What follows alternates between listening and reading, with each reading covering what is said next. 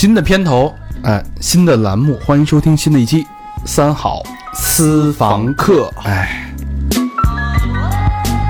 我是贾斯汀，斯汀。Hello Hello，大家好，我是贾斯汀的新婚妻子。我跟你们说，这整个人水嫩嫩的就，从那个京酱肉丝那个颜色变成 京酱肉丝底下那葱的那个颜色。什么针啊？这这水光、玻尿酸、填充，呃，还有脂肪都有，都打过了。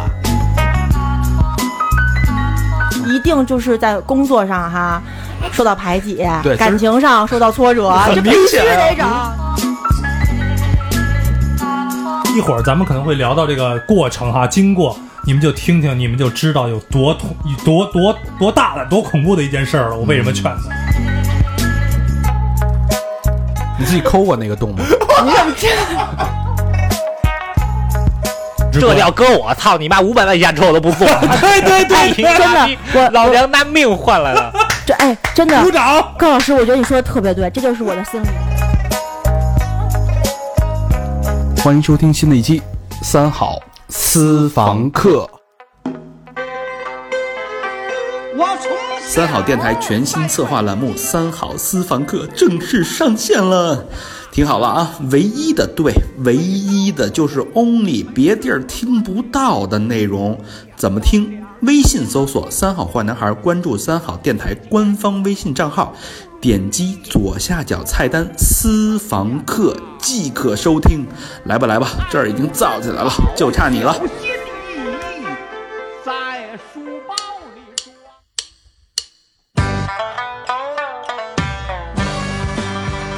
喧嚣，六根不净，而立无影，不局有时。酒后回忆断片儿，酒醒现实失焦。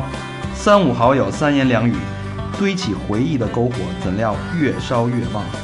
欢迎收听《三好坏男孩》。欢迎收听新的一期《三好坏男孩》，我是你们的老朋友大长，你们好吗？我是和平，我是小佛，我是高璇。哎哎，大肠，你这儿怎么不加前缀了？我不知道说什么啊。然后，知道你现在知道为什么这个开头必须得报大家名号的重要性了吧？嗯，知道了。对哦哦，就查账的时候好查，是吧？哪谁没谁来谁没来啊？对，然后这期呢，我不想用那种很压抑的心情去聊这期，然后呃，请来一位老友，是我真的是很十年以上的老朋友了，但是最近这两年没见，然后大家也是风风雨雨、坎坎坷坷的这么多年吧。呃，这个好朋友呢叫伊森，伊森陈冠希不是什么那个 那个陈奕迅啊、那个嗯。伊森哎、是一个是我是我生命当中认识的较奇葩的有才的这么一个好朋友。嗯，那伊森先跟大家打声招呼吧，大家好，我是伊森，哎声音很很声音好听哈。对。嗯，唱歌也特别好听，嗯，尤其唱伊森的歌。好好多年都不唱歌了，不唱歌了是吧？啊，你看，果然是老友啊。我们俩怎么认识的呢？然后大家都知道啊，我第一份工作是在广告公司，在奥美。然后我在奥美做 account 的时候，伊森是我们组里新来的实习生，是实习生、啊对吧？实习生，实习生他是 intern，intern，但是我觉得哎，这个小伙子挺有意思啊，就是他我我潜一下 intern 是吧？没没，这男的怎么潜啊？啊，你不是就好嘞？长长得那个这个那个大头大眼儿的，觉得挺有意思。然后那个跟他一聊说，哎，你怎么着啊？就我都爱就是新人实习以后有可能会成为正式的 art 或者 copy 嘛，我们做 account 必须搞好关系，所以这是我的这是看家的基本功。然后我就跟他套词啊，然后说我那个怎么着啊？告诉说刚从美国回来，我说哟，美国牛逼啊！那会儿对美国有向往啊。然后我说那个聊聊吧，然后说自己学设计的，在美国生活了几年，四年，四年，对，俄亥俄是吧？对，学的是美术，对，视觉传达，视觉传达，对，然后就聊聊聊，跟小佛同行，嗯，对。啊嗯，然后聊聊聊就觉得哎很投缘，然后这哥们儿很愣，然后就很在我眼里就是一愤青儿，你知道吗？就是我们我们俩就属于刚开始认识还去三里屯喝个酒，嗯。喝一瓶就上桌子那种，就倍儿嗨，你知道吗？跟疯子一样，不知道为什么。然后就带着全场跳那种，我说这这哥们儿是不是有毛病？但是就觉得特简单，就是特开心跟他在一块儿。然后就这么一来二去就认识了，然后后来慢慢了解，就发现他其实是有很多故事的人。首先，呃，必须得介绍一下他的父亲，他的他的爸爸妈妈都是清华的教授，嗯，然后高知家庭啊，高知家庭，他爸是在计算机领域应该是中国最先锋的人物了。李开复是你爸学生吧？呃，不是，但是 就是说 尴尬了，尴尬了。不是不是，但是但是你那会儿跟我说，就是有好多计算机的那个大拿，大拿都是都是现在现在可能就是因为现在创业的人也多嘛，互联网这个领域里面有很多现在的这个独角兽企业的创始人，可能都是曾经是对，都是原来我爸的学生。然后你那会儿大学是学的计算机是吧？我大学学了四年计算机，计算机那会儿就是他在在你爸的要求下学的计算机，对，就是全家众望所归嘛，一定是子承父业。嗯，哦，期望非常高。然后后来丫就是天生反骨，嗯，一一后被逆鳞，就是不干。你自己怎么就跑到美国就学学美术去了？一个是这个，呃，最主要的原因就是自己没有热情，没有兴趣，不喜欢。就是我觉得那个可能二十二岁的时候，大学毕业的时候，大家可能懂的事儿不多。但是如果你那个时候让我就去幻想自己一辈子做什么样的工作，我如果觉得想象自己一辈子三十年、五十年就做就做工程师，坐在电脑前面编程，或者说类似的工作的话，我觉得没有办法，没有办法这个实现我自己的价值，而且也不是我真的想去做。多赚钱啊！现在看来是真的是太赚钱了！我 真的你财务你自由的年入千哎万，你但凡要听你爸一句，真的，对，你要听你爸一句，你真的你今儿气里咔嚓了，嗯。然后呢，后来呢，就是风风雨雨吧。我们因为我后来我从奥美离开，然后他也离开，后来你去了里奥贝纳是吧？去撒起，撒起，然后去撒起。你这熟不熟？全他妈不知哎道。这这四 A 公司就都差不多，就那几个名儿嘛，就那几个，就那勾 WT 什么的，然后跳来跳去的。然后后来就是大家也忙，我也转来转去，他也跳来跳去的。后来交集就不多了。嗯，然后之后少有的几次交集就是，呃，他跟他太太结婚的时候，对，然后我是做的主持人，对。然后特别尴尬，我把他太太那个 姓儿还念错了，我对，这都没人记得了。这些那天还是很欢乐的。呃非常尴尬，当时也很紧张，嗯、就就就关系就是这么这么一个关系你当主持人的时候，咱这个三好电台没弄的吧？那会儿还没呢，还没弄呢，你当时也是什么活都敢揽啊！不，一一当时就是但大肠是非常适合做这种事儿的。就这不是他现在去，我我相信肯定没问题了。是现在去，只即便把名字念错了，也能圆回来。对，我操，那我念错，我当时底底下人还说呢，不是姓这个，不是姓这个。我当时在上面站直出汗，然后我还往回拉呢。然后伊森说：“别他妈拉了，赶紧进行吧。”然后就是反正也也挺有意思的。然后包括他跟他太太好的时候，他也带带他太太见我，说：“你给我参谋参谋。”然后他就喜欢林志玲，然后天生爱林志玲。一听林志玲说话就酥了，然后但是他太太长得就是身高气质跟林志玲非常像，然后也是一个很好的一个朋友。就这么这么的一个好朋友，然后他后来去国外去旅游，去法国，他因为他也摄影嘛，然后拍了很多照片，然后自己愿意给朋友做礼物，拍完照片自己用相框，然后做一个很精致的相框送给你。就是他不会每给你买一个东西，买一个钥匙链送你，他不会，他会自己亲手做一个，比如这他觉得这大裤衩儿这这个角度更像裤衩儿，他给你拍下来，嗯，然后他发给你，给你做给你，是这么一个人。还很有情趣啊很。有心。嗯对，所以我觉得他他转行是对的。嗯，他的那些设计的那些东西，他的那些天分，其实是完全能在这个新的行业里边去表达出来的。然后后来又自己创业，对吧？对，中间有过一年多吧，创业是干什么呀？也是做广告公司。他自己、哦自自己弄了一个广告公司，然后那会儿做天天是往外地，在福建是吧？对，客户在福建来回来去跑，嗯，嗯，嗯，那可以。对。然后这次大家的标题可能也看到了，然后好久没联系了，突然间呃，应该是去年年底的时候，然后我媳妇儿跟她媳妇儿聊天儿，就闺蜜的时候的那种聊天，就说那个知道他太太刚刚怀孕，不是不是刚刚要生要生孩子，然后喜得千金，哎，我们都非常高兴嘛。然后说那个找机会去看一下吧。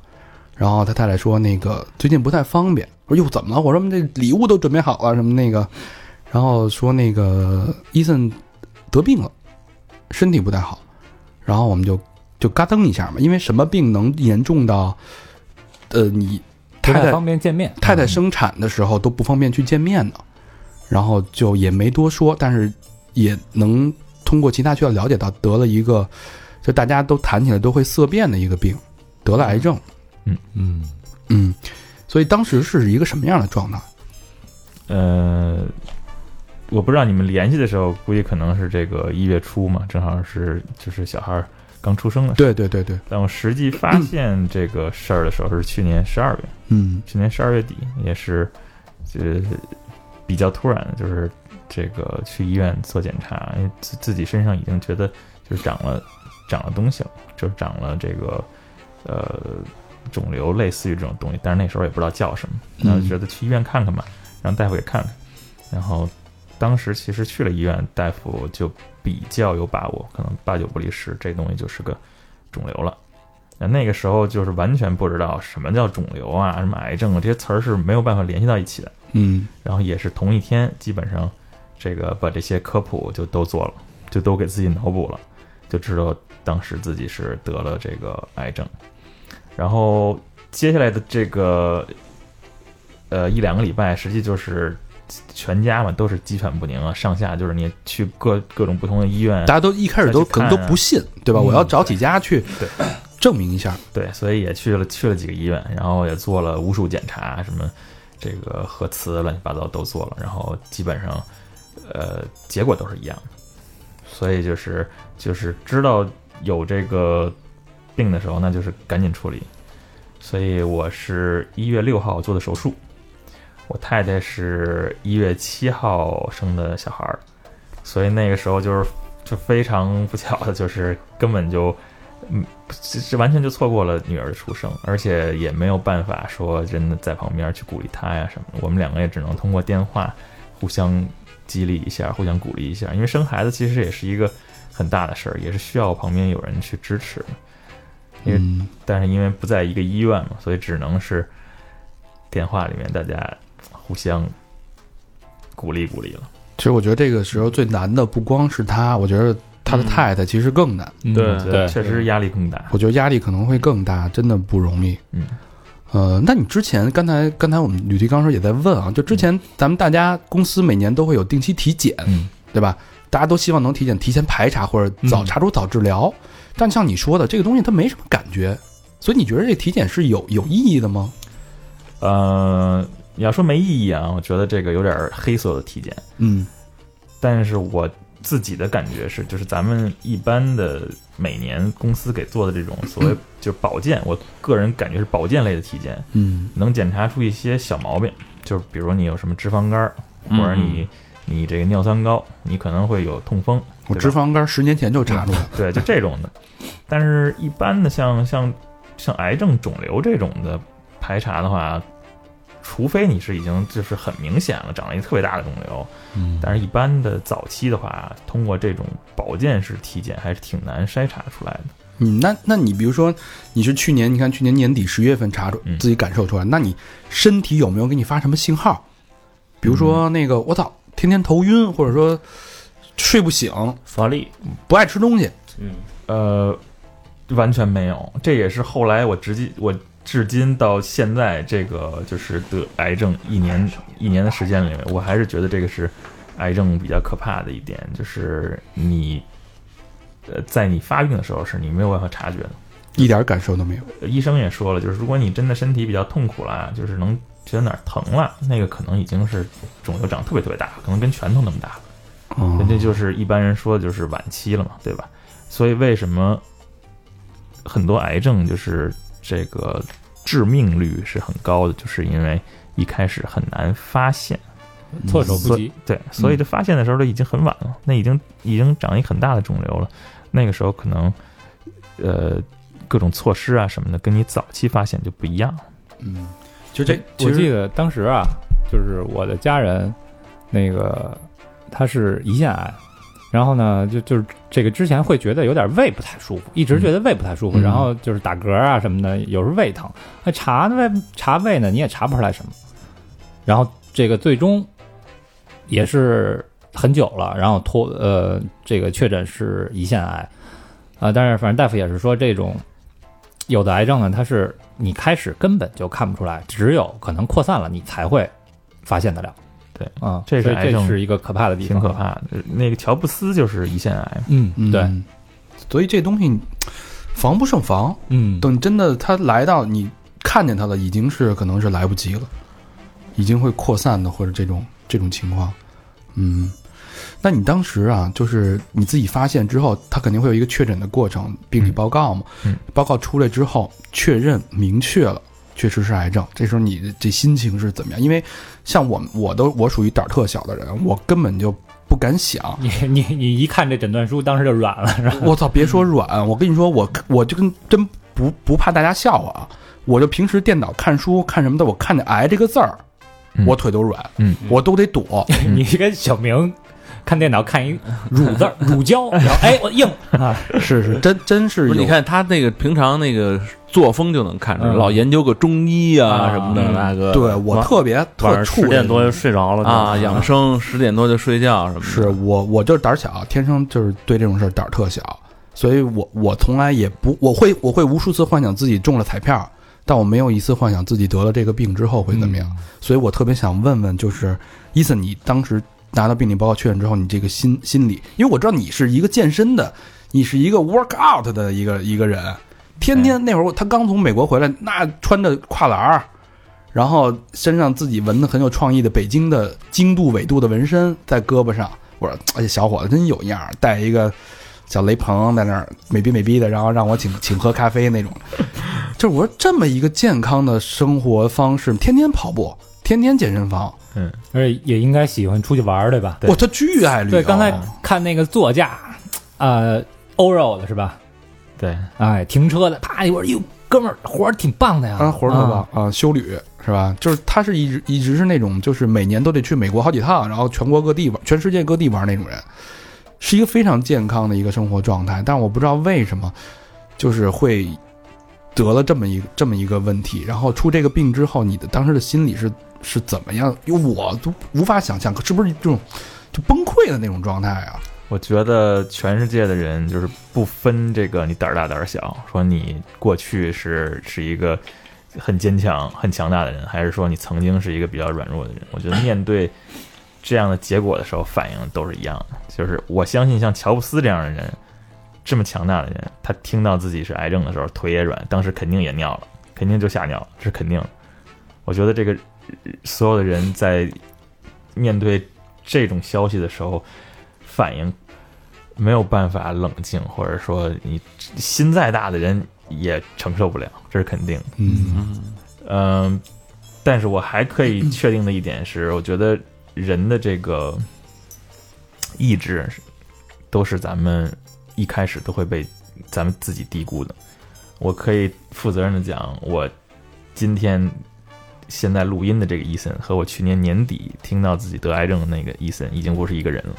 嗯因为中间经历了这么多的话，你自己的意志也在一天天的强大。嗯我当时大夫跟我说的时候，我就记得我坐在那儿，然后我太太站在那儿，那个呃医生也是坐着的，我基本上就站不起来了，还得我太太给我扶起来，就是那种搀着我出的这个有点医院电影里那个画面那种感觉似的。对就是一说那医生一说什么，然后真是傻了那那。肯定的，就是你不是说你心里咯噔一下子，你就感觉眼前都就咔嚓一下就黑了，谁把灯给拉了，就是那种，呃，然后之后的话，你肯定就是回想起来啊，当时觉得是这个人生中算是最黑暗的一天了。但是刚才也是我跟你们聊天的时候也说了，就是其实从实际情况来讲，那个只是说这一段黑暗的时期的刚刚开始。刚刚开始，对，而且可能不算是说这整个最黑暗的那一天。它可能是一个，我理解是一个黑暗的隧道，然后你可能是刚刚迈进这个隧道，你跟外面完全不一样，但是这条隧道只是刚刚开始而已。对，你需要走到隧道的另外一端，完全是要靠你自己意志力。对，嗯、而且你像你说到的这个生活方式啊什么的这些，嗯、像你说就是为什么会得癌症？我觉得，因为因为最近我也看很多这方面的就是书啊、文章什么的，嗯。呃，基本上所有的百分之百的癌症病人，在听到这个消息的时候，第一个问题都是问大夫为什么会得这个病，为什么是我？而且会对很多人会问为什么就是我，为什么就我摊上得这个病？嗯。癌症这个病和一般的其他的病不太一样的是，医学上现在还没有办法给你科学的解释，嗯因为什么？就它不是一个说你，比如说一个什么病毒感染了、传染了，通过一个什么你一个什么这个小的病或病变了，呃，医生都不会这么告诉你，它可能是一百个或者一万个因素组成到一起，可能一百个因素，每个因素只占百分之一的可能性，嗯但是正好凑到一块儿，在一个时间点就把这个病给激活了。所以，包括我看病的这过程当中啊，就是这个比我我看着强壮的，就是这个身体好的，包括精神状态好的人有的是。嗯有很多人，这个你一看怎么会怎么会在在这儿跟我看同一个门诊呢？我这是看癌症的，他来干嘛来？但是实际呃很难说，就很很多这个呃患上癌症的人都不是说这个是一个理性的过程演变到这儿。嗯，哎，那个问问在座的几位啊，嗯，你们曾经是否幻想过，或者计划过，如果你这件事儿发生在你身上，你会怎么接受？呃，我其实没计划过，但是我们家也有这样的病人。嗯我姥姥是乳腺癌，嗯，然后当时因为我姥姥是在外地嘛，然后我们家人其实没让她在医院走，就在家。我特别的那个，就是因为因为医院其实他照顾的不是特别好，老人一般都不愿意。对而且当时其实那个还没动手术，你知道吗？因为那个你想他八十多岁了，八十多岁发现的这肿瘤，然后那个医生说说您就别挨这刀了。嗯，说那个嗯说您这刀下去，您没准儿肿瘤没发，这这刀是成成那个嗯走的原因了嗯。那你自己考虑过吗？嗯，我看完那事儿的时候还真考虑过，嗯就是 我说我要得了乳腺癌可怎么办？对我琢磨琢磨半天，反正我就是害怕，我跟你我肯定跟你一样，我要就知道这事儿的时候绝对衰了就。嗯，但是我我也想过，我要我要弄这事儿，有计划吗？呃，如果医生跟我说是真是不治了啊，那我就我就真不治了，嗯，反正也这么着了就就这么着吧，我把房子一卖我玩儿去了。那你家里人就不管了？我家里人不用我照顾啊。这会儿管不了那么多了。对，啊，我我是这么想的啊，我是这么想的，但是真真事情发生在我身上的时候，没准就就衰了，就已经。但是理想的状态肯定是这样，嗯，就是反正反正反正医生跟你说了，就这么着了。离大家远远的，我自己对对对对对对对，嗯就是那种。小佛呢？我我那个我声音有点小，哎，嗯，你说，我这个我我家里人也有得这个得癌症的啊、也是胰胰腺癌啊。当我听听到这个消息的时候呢，就我觉得啊，就好像给我这个心脏揪出来，然后咣给这个一记重击，捏了一下我我就我就蹲地上我就起不来了，因为这个人对我太重要了啊。嗯然后后来呢，反正就是从那个得知消息到他走，可能就三个月时间。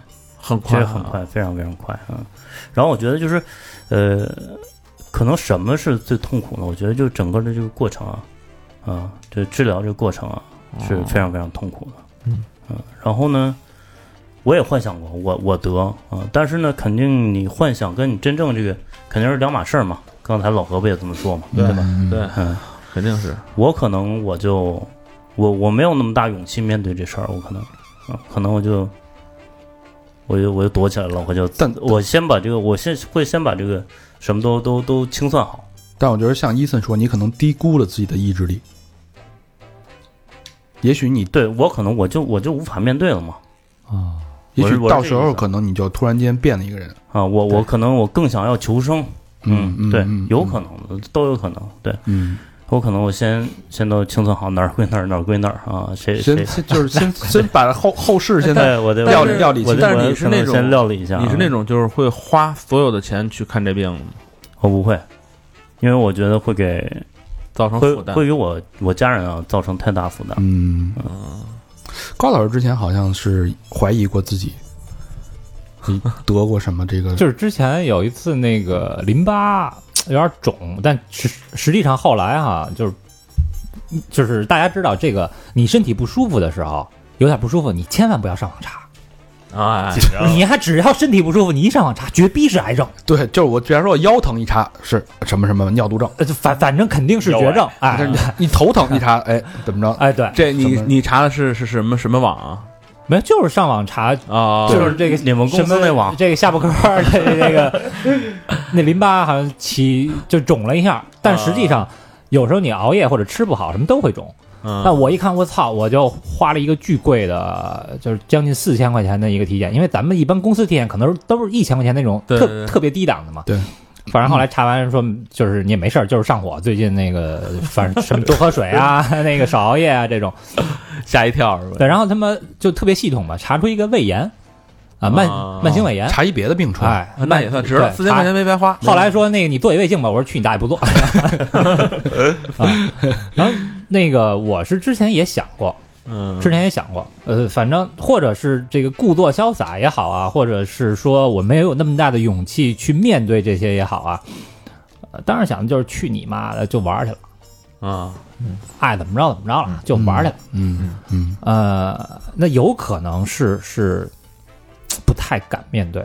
嗯。嗯，就是因为人家这个经常说化疗是什么？化疗实际上就是放呃放疗化疗细，胞是不是杀死？对，实实际上就是看你和他谁能扛，好的坏的都杀死，对，就看你们俩谁能扛。就是喝敌敌畏，嗯，就是喝滴滴。我感觉就是给你灌几瓶敌敌畏，对他先死，你就活了；嗯。你先扛不住了，那可能就嗯完了嗯啊。其实大家的，我我听起来，其实大家感觉都差不多，都是想逃避，一走了之，对吧？不愿意面对。我觉得伊森，你是不是也有这个选项？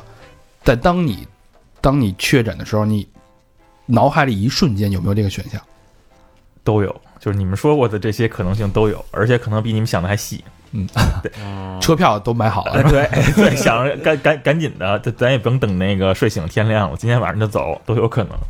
但是我我我只能说，就是负责任的讲，嗯、当你们冷静下来的时候，再考虑到咱们所处的这个在家庭里的位置，还有你这个身边的朋友里面的位置的时候，有些决定你是没有办法去做的。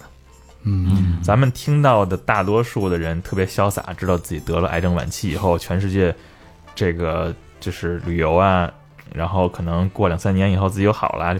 大多数这种的事例都是老年人，嗯，就是六七十岁、七八十岁，很多老年人在这个时候，其实他的心态会更放得开一些。嗯嗯，因为与其说你可能要跟这个病魔做斗争，花个几年，吃很多苦来跟他这个面对面的交锋，还是说你干脆放开了，让自己的生活质量在晚年的时候能有一个更好的一个提高，或者说干脆就安享晚年。是那个时候老年人是相对来讲可能比咱们更放松的状态。嗯但是对于咱们来讲，三十多岁太年轻了，很多 很多人也是这个最纠结的就是这一点，因为咱们如果能够治愈的话，后面还有几十年的生活等着你。就不能太早放弃。对你不能说你不能说为了这个当时一时无法接受，就把后面的时间全都放弃了。嗯，我觉得嗯这个也是也是负责任或者理性的一个决定。对你当当你真的沉下来的时候，你仔细想想的时候，很多事儿你是放不下的，嗯你不能说走就走了。确实是。嗯所以从现在开始，断舍离也是很有必要的。怎么讲？就是你把放不下的全提前放下了，别有太多牵挂。对，别有太多牵挂，嗯，是不是？那这个作为正常人来说很难做到，嗯，很难，几乎几乎。因为太多了牵挂，像包括家庭啊、事业啊、朋友啊什么的，宠物啊呃，对，太难了。这个就光宠物，你这最低级的你都做不到，你甭说再往高级的算了。是你扔只狗都扔不扔不了。对，没错，对，哎呀，那咱们说回来啊，你那个病理报告确诊之后，然后经过了一系列的治疗，然后六七次化疗，对我是六号做的手术，然后病理报告一般都是大概两三周的时间。我记得清楚的是，我是今年大年三十儿那一天开始第一次化疗的，嗯。第一天，然后我一共做了六次化疗，就是到六月六月中吧，六月中出院的。那个时候，复查各各方面结果也都比较正常了，然后大啊就等于化疗的时候是一直在医院是吧？呃，你可以就是你可以打完药你可以回家，因为哦一般化疗是那样，就是所有的化疗大概都是标准都是二十一天一个周期，嗯这是一个，然后有的有的可能打三四天，有的人可能打七八天，这个跟你的这个病呃和你的这个方案不一样。他打的是什么东西啊？就是敌敌畏，你就这么想，就是敌敌畏。这每天每天你这跟上班似的，早上八点给你挂五瓶敌敌畏，打完了下午五点回家。哦，啊，就是输我输液是吧？对，输我以为是给你关在一个屋子里边拿那光射你呢。那是那是是放疗疗，那是放疗哦，那是放疗。有的有的病对放疗敏感，有的病对化疗敏感。哦，化疗就是就是给你灌敌敌畏，那对身体反应会很大吗？会疼啊，或者怎么样？反应就是就是吐啊，就是就是那个就就跟怀孕似的，不停吐。一般得这个，包括你可能打完药出院以后，你还得吐个几天。这个，因为他那个药，化疗那个药是他妈真挺牛逼的，那药劲儿没没办法，我没办法形容。但是那个打到你身体里以后，那个那个感觉就是也他妈挺牛逼的，比 比你会有什么样的感觉？有点吸了那个大麻那感觉是吗？轻飘飘是吗？呃，不是，就是那感觉，就是我，我当时觉得，我当时第一次打化疗的时候啊，我的感觉是，可能人临死的时候就是这个感觉。我操，那么那种感觉，我自己想象，我啊我我自己想象，可能临临人大概可能到，比如说年老了八九十岁，嗯这弥留的时候，可能就是那感觉，就是那种外头阳光特别好，但是你眼睛也睁不开，然后但是然后觉得眼前特别暗，就是感觉跟戴了一个滤镜似的。哇！然后身体你也能动，但是也比较虚，然后看什么你也吃不下，然后还不停的吐，反正各种各样的这种这个呃副作用肯定是有的。嗯，看来副作用还挺大的啊啊，嗯，化疗副作用挺大，就是确实不是不是什么好玩的事儿。那我他妈就不接受化疗，我就不弄，会会很快吗？会很快扩散吗？每种癌症扩散的这个 速度不一样。嗯，我的这个我的这一种是这个恶性程度比较高，呃，就发展比较快的。就不必须得采取这种手段。对但是大多数的癌症，你还是通过得通过这种传统的治疗手段。嗯嗯。那呃，但是你刚才说了，做了六七次之后，你的各项指标已经恢复正常。嗯，这个状态持续了多久？持续了不到三个月，三四个月。三四个月。对，我就正常了以后，我就觉得，我就彻底觉得把这事儿就就抛开了，正常人了，咱们就 move on 了，翻篇儿了，对，嗯翻篇儿往前看了，嗯该干嘛干嘛。还跑步呢，是吧？对我也是该锻炼锻炼，该该吃吃。哎但是那个我之前就我们家亲戚得这个病的时候，就是他跟我说了一个，他说你看那个老年人他得这个以后啊，他他那个东西扩散的，就是癌细胞扩散的缓慢，因为他新陈代谢本身就慢。嗯嗯，然后他不建议，就是说，就是你比如说有有你已经有这个，然后你你在剧烈运动什么的，嗯它就会加速你的新陈代谢，嗯就是他那东西就会会呃，本身年轻人就比老人那个东西就要活跃要活跃它嗯，它细胞本身就活跃，有没有这个这这这一说呢？嗯，我不我不是大夫啊，我也不是学医的，我在这个上面我解释不了，但我只能说解释，就是从我的心态上来讲，从我心情上来讲，我出院以后，我就把自己当成一个正常人了。我希望去做我喜欢做的事儿，嗯，就我希望去坚持我原来还嗯这个原来坚持的一些生活方式，包括我每天，呃，夏天的时候我也跑步，每天都跑，然后每周可能这个跑个三四次的五公里什么的。我跑完了以后，你心情会很舒畅。就你没觉得身体有什么，就比如说负担不不对劲儿的地方，难受啊，完全没有，而且你反而会觉得我我太健康了，我比我感觉我比这个这个身边的很多正常人都要健康，反而会让你的心情很舒畅。我从这方面来讲，我也愿意去做这些事儿。嗯，嗯，所以直到直到上个多礼拜，上一个礼拜之前，然后我看朋友圈，然后我看伊森发了一条，就是他是很客观的把他呃那天的一个状态又写出来了，我当时我就就很震惊，他就说呃呃之前去年得了癌症，然后经过化疗恢复正常之后，直到今天，医生跟他说，他的癌症再次复发，他觉得现在的黑暗是黑暗，比所有黑暗最黑暗的时刻。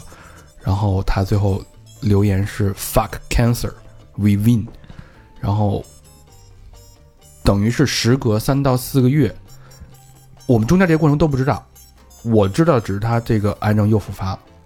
然后之后我就我当时我就想，呃，因为我其实是很想找他来聊一期这个话题，因为这个话题我也知道，就是我再躲这个字儿，我也是躲不掉的，因为我们身边已经很多人，像你像咱们在座的，咱们主播四个主播，三个人家里多少亲属都会因为是这个病而而失去的，对，所以我说这躲不掉，我觉得一定要至少劝我们年轻的朋友怎么去避免，或者说怎么如果得了这病这种病以后，不要怎么去正视，正视，哎，对，嗯。所以我我就当时就想让他来录这节目，然后那我又不知道怎么开口，我就担心怎么去跟这这个相处，不知道怎么说。然后后来他伊森那天跟我说，他发了我一文章，然后上面写的就是那些得癌症的年轻人的一篇文章。他跟我说，觉得这个事儿其实，呃，很有必要去聊，然后才有了今天这期节目。所以，所以当时你是怎么想的？嗯，因为就是自己和包括自己的这个家人在过去的这一年里面的这些经历嘛，一就是我其实从是之前从做手术，包括这个呃第一次那个几次化疗的时候，我一直在想这个事儿，就是因为我身体是承受了很多身这个摧残的，这个是肯定的。嗯。但是其实比起身体上你接受的这些摧残来讲，就是更痛苦的是你精神上嗯是有，确实是有很大极大的痛苦，包括你本人，包括你的家人，嗯。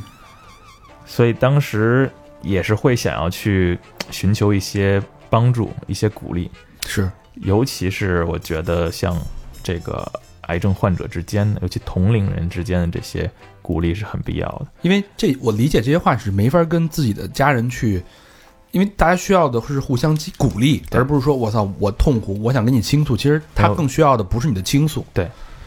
因为呃咱们在看电影的时候，经常看到这个国外，就像美国这种国家，就是嗯。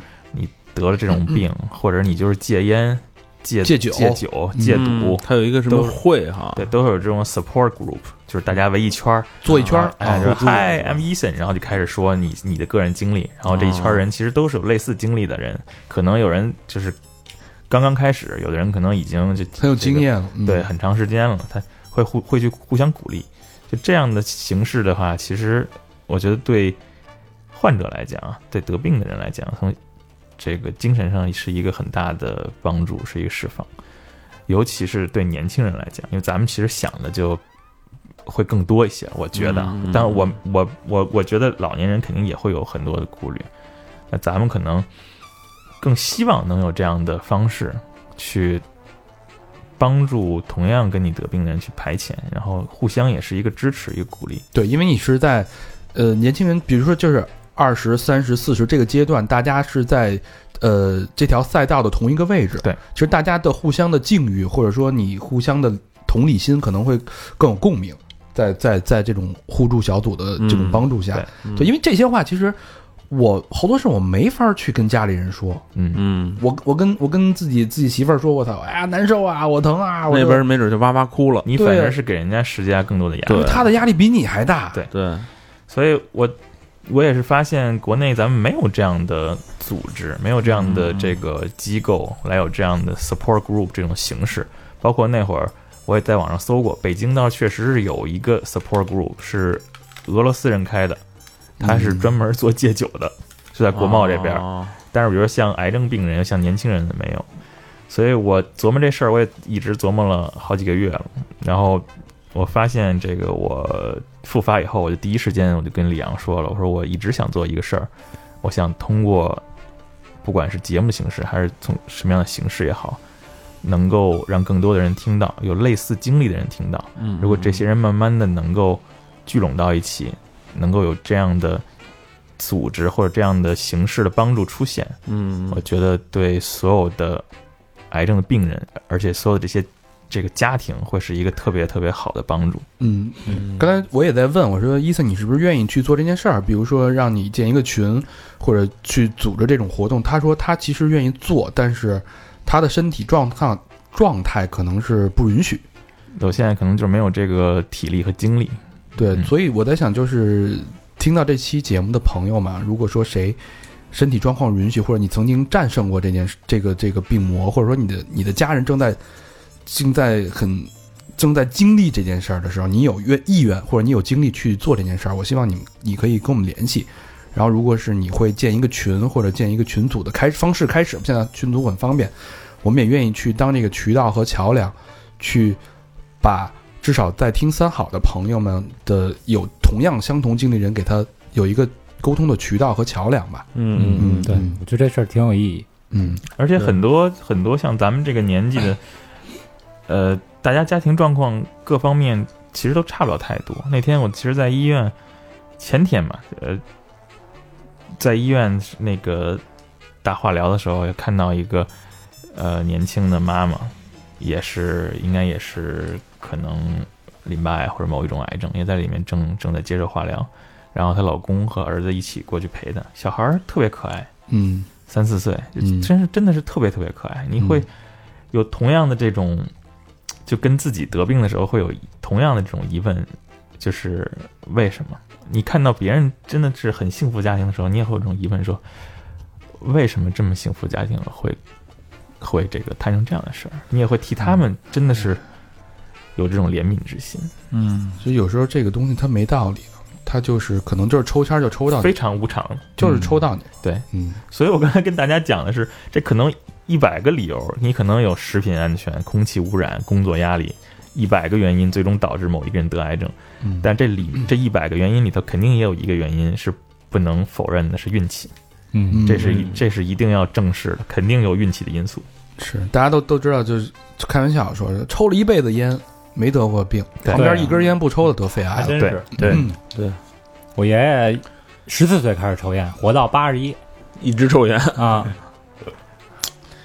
哎，那你呃，接下来咱们说说畅想畅想未来吧。嗯，你接下来你肯是需要接受什么样的治疗呢？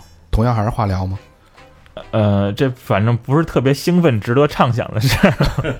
呃，因为我已经复发了嘛，所以就是医学上它有它的这个说法，就是我上周刚刚接受了一次叫解救治疗，嗯就是也是也是化疗，就是比原来的正常的化疗剂量要大，然后二十一天一个周期也是，所以我十几天以后还要再回到医院去做第二次治疗。这个第二次治疗，它医学上叫动员，嗯呃，我不是特别理解，就是是什么意思啊？但我理解它这个呃性质来讲，就是为你后面的第三、第四次治疗做准备的。嗯因为我做完这个动员以后，需要做的一件事儿就是这个叫大剂量化疗联合自体造血干细胞移植，嗯，就是八十年代人说的骨髓移植。好像就是从那个骨髓抽出来换骨髓，因为我我听说这个东西是无法再生的，不像血。嗯，呃，不现在反正新的医学手段应该也不太一样。然后我是因为是用自己的自体造血干细胞，所以不需要等别人的什么配型啊什么的。就是把自己的血这个抽出来，抽出来分离出好的造血的细胞，然后那呃再给你做完化疗以后，再把这个细胞给你打回去，让你重新再重新造血。就、嗯反正大夫跟我举的例子就是，你咱这个人就比方就一手机，我现在把手机电池给你抠了，换一新换一块新的给你装上。哦，嗯系统还是不变，只是电池换了，应该是就刷一遍系统，刷一遍机，嗯格式化一下。对，重启了，然后给你重新刷一遍。哎这个这种东西，就中医上面就没有一点可能性吗？中医中医就没有癌症这个概念。中医也有，但是现在的中医，中医因为现在中医我也看了，就是那个得这病之后，原来我不信的很多东西，我现在全都信。原来我都没信过中医，现在我也去，我也去看。中医现在也是愿意跟西医结合，他们都叫中西医结合，啊因为中医的话，它没有办法说把你这个肿瘤给你变没了。对嗯只能是调养。呃，很多中医说我能给你控制，就这不发展。但是你要说这么这么大一肿瘤它没了，从这变戏法。从中医的角度来说，就是它存在就是有道理的。你的五行、你的各、你身体的各方面是有原因的，它在那是有原因的。嗯所以在你不要，它是叫管它叫势，你不要想到它去势，就是势力的势啊，不要想到把这势去掉，而想到怎么去跟它和平相处。就是你要接，首先你要认识它、接受它，并且和它相处，只是换一种相处的方式。它肿瘤就在那儿，但是你就你需要换一种生活，调理一种生活方式，跟他和平相处在一个身体里。嗯，它是这个逻辑。讲究一平衡。对，他就是要把这个平，等于他肿瘤把你的平衡打破了，要接纳它。你要建立一个新的平衡，嗯，而不是说你想着把它干掉，谁干死谁，它不是这个这个道理。求求同存异，那等于这就是一个很漫长的过程了。这 中医就是我我那会儿看过很多这个方面的书嘛，因为我那会儿研究过，简单研究过。就中医说，如果你一旦有很多案例，你得了癌症之后，第一件事让你早睡觉，嗯，九点钟你就睡觉，这是最最基本。中医对你的第一个要求，九点钟就睡觉，早上还得早点起，早点起。嗯，不能十一点起。对你别又十二点以后再睡，你就是九点就睡觉，然后补血补血气，然后血气足了充盈了，然后才能重新建造一个新的平衡，和你身体那个新的东西建立一个新的平衡关系。嗯嗯，它是这个道理，所以它所有东西都是浇筑，都是都去帮助你，让你把这个血气提升，让你重新达到一个平衡的状态，而不是说我先干死谁。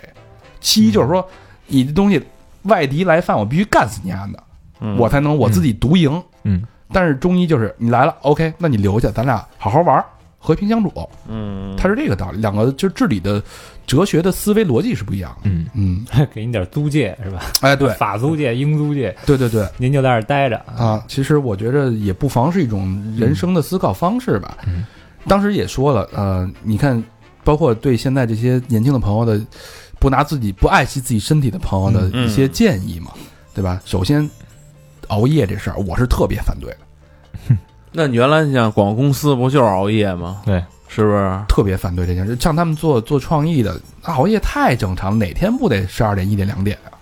是，因为就过去这些年，从这个广告圈儿，包括后来出来，呃，到其他企业，其实也没少熬夜，也没少这个加班什么的。但是你说就把这个锅扔给这个熬夜加班儿，那那不公平。对，嗯但是毕竟这个生活方式是不太好的，对吧？嗯就包括这个你个人的生物钟啊等等的，其实都还是要规律。哎，这咱们之前不是聊过这个，就是说这个生物钟这个事儿，是因为，呃，过去人因为他没有那么丰富的业余生活，嗯，所以他因而且也没有灯，所以他就是早睡，嗯。九点天黑了他就睡了，嗯。第二天早上五点天亮他就起了，嗯。哎，所以长久以来他养成这么，但是这个真是适应人的这个本身的节奏，没准人是每天睡，就像丘吉尔似的，丘吉尔就每天打一盹儿三分钟，够了。完了，就他一共就睡个睡，他说每天我就睡个两三个钟头，嗯。剩下就我打一盹儿，起来就精力特别充沛。你这两三头你得睡到点儿上，啊，对。哎，子午觉，对，你就是每天十二点睡两个小时是完全可以的。啊，你看原来的古代的皇帝勤政，皇帝你知道你几点睡觉吗？不知道。八九点钟就睡觉了，几点起啊？他皇帝八九点钟睡觉，然后一点最晚三点就起，人四点上朝了就，对，啊，对。知道吧？嗯？这是皇帝作为，所以就是你这个睡的少没有问题，但你睡的时间点是非常重要的，嗯，你得会睡，嗯，嗯，对，不能瞎睡。还是有方法的啊。那当然了，嗯对，现在这个虽然有灯了，业余生活 这个晚上生活都比较丰富了，但是大多数年轻人都是造，太造，那也都是作的，作绝对作。嗯像我同事跟我跟我还跟我炫耀呢，他说他这身体特别好，每天我说你几点睡？他说每天不熬到三四点钟不睡觉。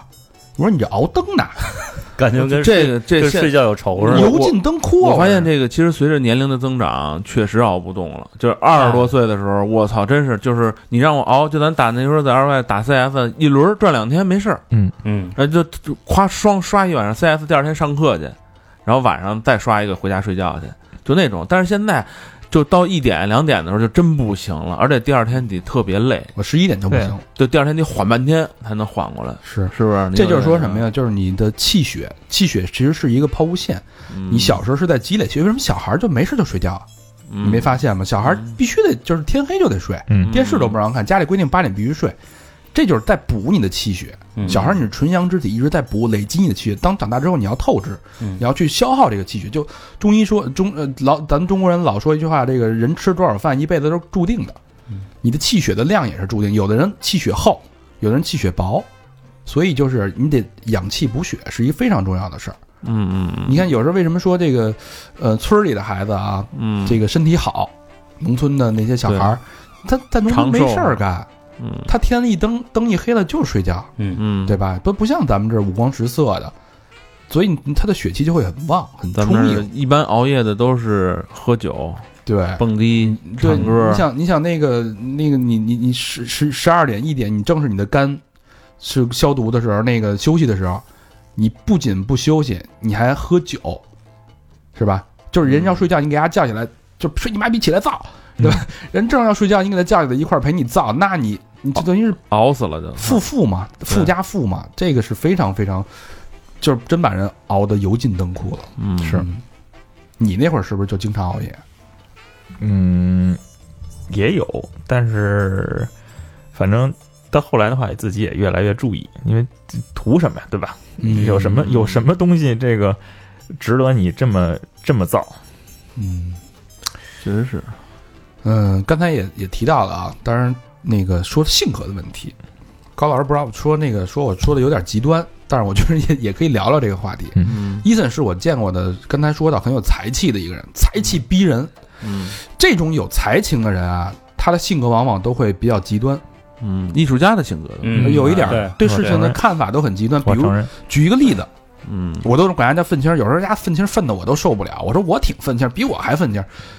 他他你可不愤青儿。就是我年轻的时候，怂青儿，你你看，就是比如说那个坐车啊、我他开车接一个朋友，就两个人啊，朋友来了，哎来了来了上车，也不知道那朋友哪根筋搭错了啊，一般人都会坐副驾驶对吧？没错，然后那朋友直接上后座去了。嗯他一般人反应说，就可能我不爽，就操你丫为什么不坐前面，咱俩聊会儿天儿什么的。拿我当司机呢。对啊，啊，就骂两句就完了。然后伊森的反应是直接跟人绝交了。我操，那挺不是棒的。哎，送到地方以后，还是当时就就这样当时给当拽出来你让你让你顿，让他说，嗯。送到地方了，你还给人送过去了。送到地方了，那后来就没什么联系了。嗯，啊你心里就觉得就是打心里给这人判死刑了，对啊，拉黑了。啊，说说什么？当时送到地儿之后，我不记得了，应该没说什么，啊但是反正但是反正心里那个确就是你说的判死刑了，嗯。我这他妈这这像话吗？你真把哥们儿他妈当司机了 啊？这就是你以为他妈滴滴专车呢？那你给也没给人解释的机会吗？没有，你看我记不清了，这都老这都老黄历了，我恨不得十年前的段子了。，哎但是我我记得特别清楚，是吗？我印象中我说这人他妈神经病吧？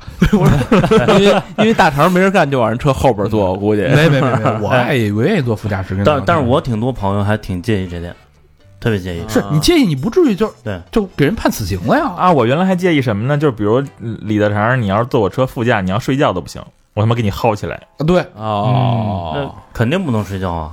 还是还是那就是说还是挺讲究一个人，我觉得就是有不是讲究他有比较注重细节，他有自己的那个原则性很原则，对对对，啊，很怪。反正开车老骂也是，哎，那你你他妈开，你要爱谁他妈开车车不骂呀不骂的吧？对啊，不，我现在就不骂，我现在我我骑他妈电电秃秃都能骂我，对我骑摩托车都骂你妈傻逼电秃秃，我我跟那儿走我都骂。但他但他那骂跟你们那骂不一样，他是很凶的，窗户摇下来骂啊，啊，就是很很很猛的一个青年啊。所以这我就所以我就想，是不是这种极端的性格也会，就是导致？因为但我但我现在看你现在平和多了吧？我我觉得啊，我这个一个是我他妈也没劲儿，跟 我他妈也没劲儿跟你们家他妈的置气，你知道吗？我操！我他妈刚上礼拜刚喝了几瓶子敌敌畏，我现在还还骂你，我真没劲儿。我留着劲儿，我吃点好的行不行？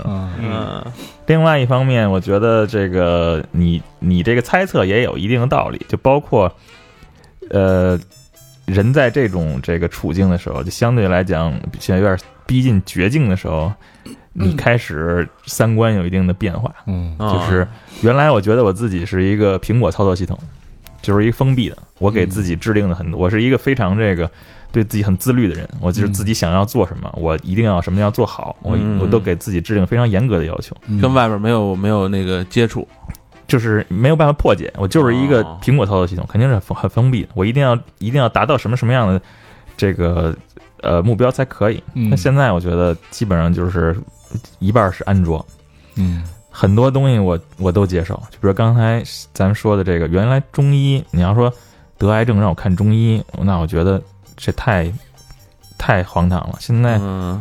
看，肯定看，中医说让你吃药吃，就是我什么现在都能接纳，都能接受。嗯，就是我觉得这个跟人在这个处境的时候的心态也有关系。嗯那这个之前会不会就是说你你你的这个目标性也很明确，然后这个做人的原则也很明确？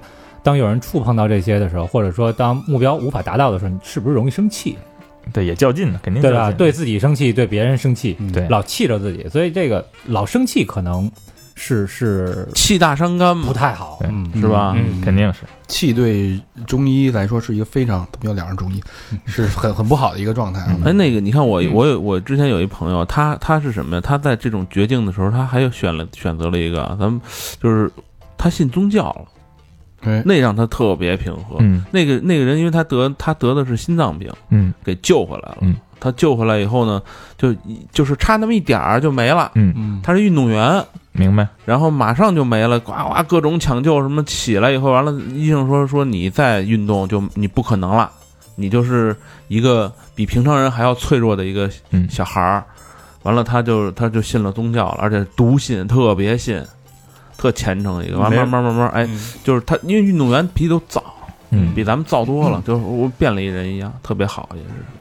因为因为我觉得肯定有很多东西就是你用科学的手段解释不了，就包括你得这种病，你说他没有办法告诉你原因的，所以很多新的事儿他也能慢慢的接受，对吧？你嗯一辈子什么事儿都讲道理、讲原因，这件事儿给了你一个最大没有道理的事儿。对，嗯所以就没有必要再坚持了。但其实我觉得反而哈，就是说我的心态放平和了，可是那个斗志就是不能减，嗯嗯，因为这东西它其实说白了还是一个我得我得我得战斗，对对我得扛，我就得扛得过他那种我。觉得这可能就是本能了吧，会就是求生的欲望啊，这种，就就支撑着你的这种接受接下来那么磨难的治疗的动力是什么呢？或者说，人到那个阶段，自然逼近绝境之后，自然会萌发出一种原动力。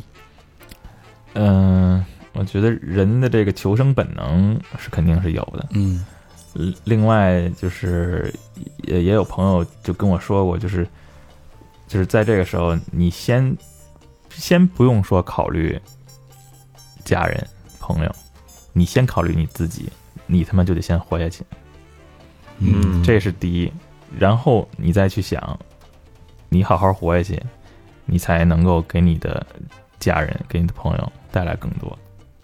嗯不过确实是对我自己来讲，这个，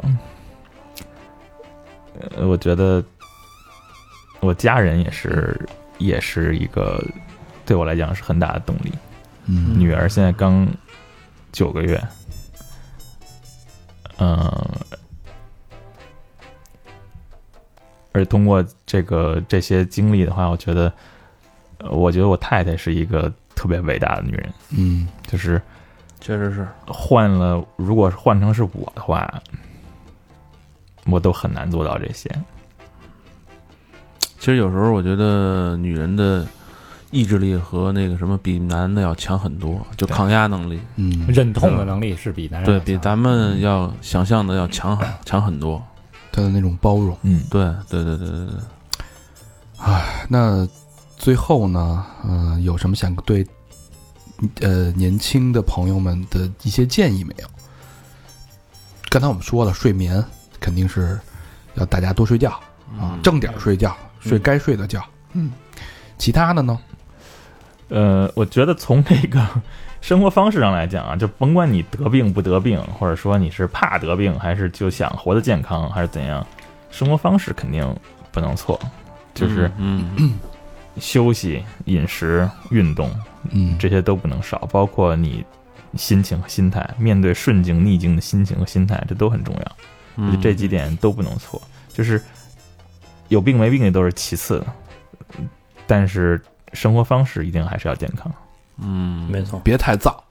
即便你真的是，咱咱说难听一点儿，运气不好摊上事儿了，但你生活方式很健康，你人还是人心理也很健康，各方面都没问题。我觉得很多事儿你是能扛过去的。嗯，对嗯，对，对，生活方式健康其实也是未来如果有事儿的话，你斗争的一个资本，是吧？本身这人都楼了，那你稍微有点什么就不行。对，嗯。然后另外之前也说到，就是关于钱这个问题，嗯，尤其在咱们国家啊，这个嗯大家都说这个一一病什么花花钱续命，嗯有这说法，所以经济上会不会有很大的压力？包括就是不是有没有那个必要提前上保险？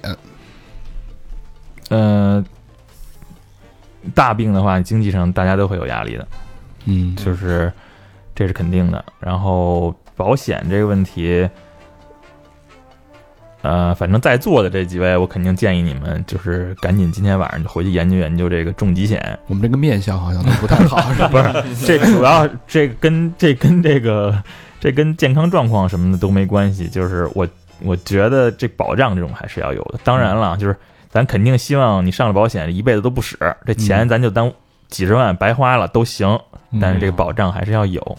嗯我觉得这个这个心态还是要有的，因为保险呢不是说咱不得病那钱就花了就扔了就不值，我觉得不是这概念。对万一其实也是一个心态的一个保障。嗯，这个癌症的话，其实基本上，呃，医保管不了多少，对吧？嗯、这具体这我还真不太明白咱那些政策什么的，能够肯定跟一般病是能给你报销个百分之多少？因为它好多的一般的好西药报百分之七十多吗？好像好多那个进口药自费对，好多是自费好多是自费的。对嗯对，就哦比如你那个咱们一般那个平时医院查的那种 CT，可能几百块钱，但是它有一叫 PET CT，就是从你的头皮给你那个扫到脚后跟的那个，哦，那个好像到哪个医院都是自费吧，一万块钱一次。啊，就那一大桶人进去那种是吧？一万块钱，哎一万块钱一次，哇，挺猛，反正肯定是，肯定你只要生病的话，经经济上都会带来一定的压力，所以这大肠讲话就钻个眼儿，因为 我平时钻的眼儿都三 三百块钱一次，不扫啊。三百块钱都多了。对，这回钻这眼儿怎么这么贵？然后那个刚才咱们也呃聊到一个概念，叫什么五年存活率。嗯，对这个呃，我不知道你你现在应该算是第一年吧？我现在还不算第一年呢，哦我本来其实出院了就可以开始计了，计算了对哦但是我现在又复发了，这你哦又得回零了。哦，你是说这次好了以后开始算，新再算呃第一年、第二年什么的，是吧？一般是这样，就是因为癌症就是医学上它不会用说这个治愈，或者不会说根治，或者说这个、就它不没有百分之百的事儿嘛，来医生也不会跟你说就你肯定不会有事儿了，嗯这种话都不会说。所以癌症来讲，相对比较严谨的医学上就是用这个五年生存率。嗯就是因为咱们会听到身边很多这个癌症病人都说我是癌症第八年，癌症第十二年、是吧嗯？癌症第三年，就是因为它中间有这个指标。就嗯一般来讲，癌症病人只要前五年没事儿，没事儿，后面的这个复发的几率就会降低很多很多。嗯所以大家以这个五年生存率来作为一个癌症病人的一个呃健康指标。但是他也，但一般的大夫的话，也不会用什么根治啊，或者说这种给你打保票啊，不会的嗯啊。他的这个说法就跟咱们得别的病的说法就不太一样。嗯，行吧，我觉得你这个心态应该能过六年，六年七年，我肯定能超过五年生存率的。对嗯对，那我们也衷心的祝福伊森能早日康复，对，谢谢，没准过两年医学就进步了呢，是不是？有这个可能性。你看现在这就是从医学角度来说。嗖，嗖的这科学进步，医学现在从这个最近这一两年，这个叫生物免疫啊，这些疗这些疗法其实发展都挺快的，嗯。而且听说在未来两三年还会有重大突破。一日千里啊！现在都是。嗯对，嗯。行吧，希望以后咱们能经常录节目。没问题。对。对，这只是一个开始吧。我也希望这个我慢慢的这个好起来以后，能经常来录节目。哎。对，希望下次再来的时候，咱们就聊点别的，聊聊你美国的那个那些脏事儿，啊。那那都小事儿，那聊聊聊聊你的那个设计，他是一个非常有才的设计。那以后就是美工伊森。美工伊伊晨，哦，美工伊晨我们这有两个美工，啊一个是美工春龙，美工伊晨。春龙感受到压力了，春龙。是是是，春龙，你要努力了嗯，啊！好，嗯，那个好吧，那刚才也是像刚才说的，我们也希望就是有这个这方面需求的朋友，我们希望可以搭一个桥梁，嗯，有这个互助小组，然后也希望有朋友有精力、有有意愿去牵这个头儿来联系我们，我们很愿意帮你搭这个桥。嗯嗯，对，好吧，嗯，那节目的最后呢，跟大家说一个好消息，我们的三号私房课，哎，小明老师录的性感的片头上线了，上线了。啊，私房客终于上线了啊！嗯有的朋友已经听到了，因为上期上这上一期之前，呃，豪哥那期我们开头是放的私房客的一个小片头，嗯，然后还有就是贾斯汀跟他的新婚妻子丹丹，哎，录的那点儿那个那个整容的故事，变脸的故事。哎，怎么从京酱肉丝变成京酱肉丝那葱色儿？嗯，哎是白色那葱啊，不是绿色那葱。对的，这期节目是一期，嗯、有一些禁忌，有一些尺度，有一些爆笑的一期节目，嗯，聊的反正没有一点的那种控制，啊、没什么收敛，哎，对。就很放肆，嗯，嗯，寻常放荡的聊了一期，对，然后我们觉得这期节目节非常有意思，然后，然后正好借这机会推出我们的私房课栏目，嗯。这个栏目只在我们的微信才能听到啊，嗯。啊、微信公众号搜索“三好坏男孩”，待会儿节目后边小林老老师会说怎么搜索公众号，嗯。啊，然后在左下角的时候，你发现有一个私房课嗯这个菜单儿，你点进去就可以收听贾斯汀跟丹丹这期新婚妻子聊整容的节目了。对，好吧，我一般现在已经有很多好朋友来了，嗯就差你了。好吧，老规矩，感谢我们的好朋友们在背后默默无闻的支持着我们。嗯，第一个好朋友叫芥末咖啡朝天椒，有点够窜的啊，这个还挺多嗯够刺激的。丰台区三环新城那个好朋友留言是：身为听众，我很抱歉，听了一年才来打赏，很早被女巫大人安利，强迫症让我必须从头开始顺着听，才能及时 get 到每一个点。今天终于追上了，特来报道，感谢三好的 real，感谢哥儿几个的付出与坚持，我会继续追随。突然脑子里莫名闪现，三好不倒，我们不老啊！这这一年呢，就天天都听了，两百多期嘛，两百多期都给听了，也是挺辛苦，一天一两期啊。感谢感谢。感谢谢芥末咖啡朝天椒，谢谢女巫大人啊，一直啊一直在支持我们。那女巫大人最近没怎么捐是吧？女巫大人都都安利别人捐了嘛，啊发也行也行，也行发展下线哎可以。好，下一个好朋友上下行也是一个老朋友，一直在在捐款。嗯，南磨房也是朝阳区南磨房乡的一个好朋友，留言是爱三好双飞捐，嘿，没有太多的话啊，嗯嗯，上下吾将上下而求索话不在多啊。刚才那个芥末咖啡捐就行。哎对，芥末咖啡朝天椒也是那个双飞捐啊，哎，你看都挺好的，都是大手笔。是下一个好朋友还是双飞捐，大狗又来了啊哎，！现在这我发现这双飞捐都成了平常的了，咱应该再来三飞捐了。没没，后边有土豪捐，最近没什么动静啊。然后地址是天津东丽区空港经济区中央大道五十五号皇冠科技大厦四层沃尔沃。哎呦，哎，谢谢这大狗啊，啊，大家买沃尔沃去去找大狗啊。啊，大狗沃尔沃牌不是大狗牌沃尔沃，嗯，我操你这毁了这牌子，你想想，汪汪汪啊！留言是发了工资照例过来交租，三好的朋友们，你们好吗？嗯，什么意思？很好，啊？谢谢。我以为问三号问听众听众听众朋友呢啊，不是问咱们啊问咱们，嗯啊，我们非常好，谢谢大狗的供养啊，双飞娟。下一个好朋友叫小毛驴昂昂，哎呦呵，这名字。哎呦，内蒙古的。真可爱，嗯，昂昂，呼和浩特市哎呦，玉泉区豪汇天下五十二号楼，嗯，留言是三号牛逼，双飞娟，哎呦，嗯，牛逼，吼吼好特，好好好特，豪汇，嗯，也挺牛逼，嗯。豪汇，豪是不是一汇天下是，不是一会所呀？这人小区，人家没写豪汇天下会所，应该是小区名儿吧那？就认识会所。这两天可正开大会呢啊，别瞎说，怎么早开完了？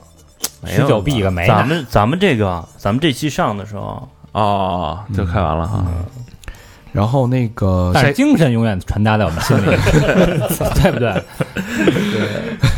对？呃，下一个好朋友叫三好坏男孩，给自己起名叫三好坏男孩。嘿，北京海淀区部队大造呀呢？部队大院儿。然后真爱娟没有留言，哎呦，这那也可以了。就当我们自己捐自己。你你下回捐一双飞的，要不告你啊？谢谢三好啊，嗯，这怎么谢呀？嗯下一个好朋友叫 MZ，湖南长沙市天心区仙女镇的一个好朋友啊，留言是来自仙女镇的小仙女说，仙女镇，这这听着像会所，这名字真是太 这像会所。仙女妹妹，小仙女说爱你们哦，希望节目越办越好，会一直支持下去的。春龙得走一趟吧，春龙。这发音太太太到位了，仙女妹妹。那得得得准备一趟去长沙了啊！那得带着神僧去啊。下一个好朋友施先森，哎呦，老哎朋友，老朋友了，施先森还是双飞娟啊，嗯老规矩。浙江湖州区吴兴市织里镇顺昌路，留言是淘宝店铺搜索施先森的店，帮忙打广告，谢谢，越做越好，加油。嗯，没问题。还是他那个淘宝店啊，嗯，嗯，我看店铺搜索肥鸡或者三好坏男孩儿，哎，我看施先森这店做的不错啊。嗯那天我去 QQ 群，还有说他这店是还是拍照片是吧？嗯，不，他不拍照，他做淘宝店，淘宝店啊，在那咱那 QQ 群里面说，你那货过两天晚点发，把听众都都发展，那听友都发展成那个用户了，挺好。我挺好觉得大家就是互相帮助大家嘛。没错啊，然后还有说那个前两天有一对儿是要结婚领证了，给咱们寄了那个喜糖，喜糖，嗯，还有那个盐水鸭、盐水鸡、盐水鸡，嘿然后我没要，我说那东西你寄过来还能吃吗？喜糖能吃啊喜？糖能吃，喜糖我要了。沾沾喜盐气儿。水加盐水，它那个真空包装一也能，人都发了，发了完了，下回吧，下回再寄一次，再补寄一次。那那也行。盐水鸡啊，盐水鸡，回头咱们一块儿吃。不是，咱先恭喜人家吧。哎那个恭喜恭喜恭喜恭喜！对，直接捐个款，我们能买，可以买。对，说什么牌儿的我干嘛们自己嘛呢？对，干嘛？那鸡是人自己做的啊，人家自己腌的，哇，这么厉害！好像是啊啊，要不然平时为什么给你寄那盐水鸡？糖总那是买的吧？嗯，啊，自己做的。对对，咱恭喜人家，啊恭喜，恭喜恭喜恭喜啊！恭喜！白头到老啊！也希望大家那个，我们其实支持这个听友之间互相胡搞乱搞的，但你得对人负责，对不对？你别啊，嗯，对，别对纯胡搞乱搞。对对对，像那什么老师那种的，是不是？嗯，方方姓男子那种的不要学啊。对对对对对，好吧，那感谢以上默默无闻支持我们的朋友，嗯然后还有后面其实还有很多朋友在捐款，然后我们会陆续念，大家稍安勿躁啊。嗯嗯，好的。那最后如何给我们捐款呢？可以在我们的微信公众平台搜索呃微信公众号搜索“三好坏男孩”，英文呃也可以搜索英文“三好 radio”，没有空格啊。然后右下角有一个那个捐款，就是可以给我们打赏，然后我们会在节目里边去感谢。然后另外就是我们的呃微博，微博嗯搜索“三好坏男孩”。除此之外，我们有那个百度贴吧、QQ 一二三四群，嗯，然后 Facebook 跟 Instagram，是，嗯淘宝店呢？还有我们的淘宝店。呃，哎，淘宝店这会儿应该上新了。嗯，对嗯行，谢谢大家。好吧，那再次感谢伊森，嗯、这么虚弱的状态来，还自己驾车，自己开车过来，嗯能来分享你的这个故事吧？状态挺好，不虚弱呀，我对，看。打你仨呢，我觉收得入红中他啊！比咱们都精打你。仨没问题。打我六哎个啊！哎，你说咱四个加一块儿能跑五公里吗？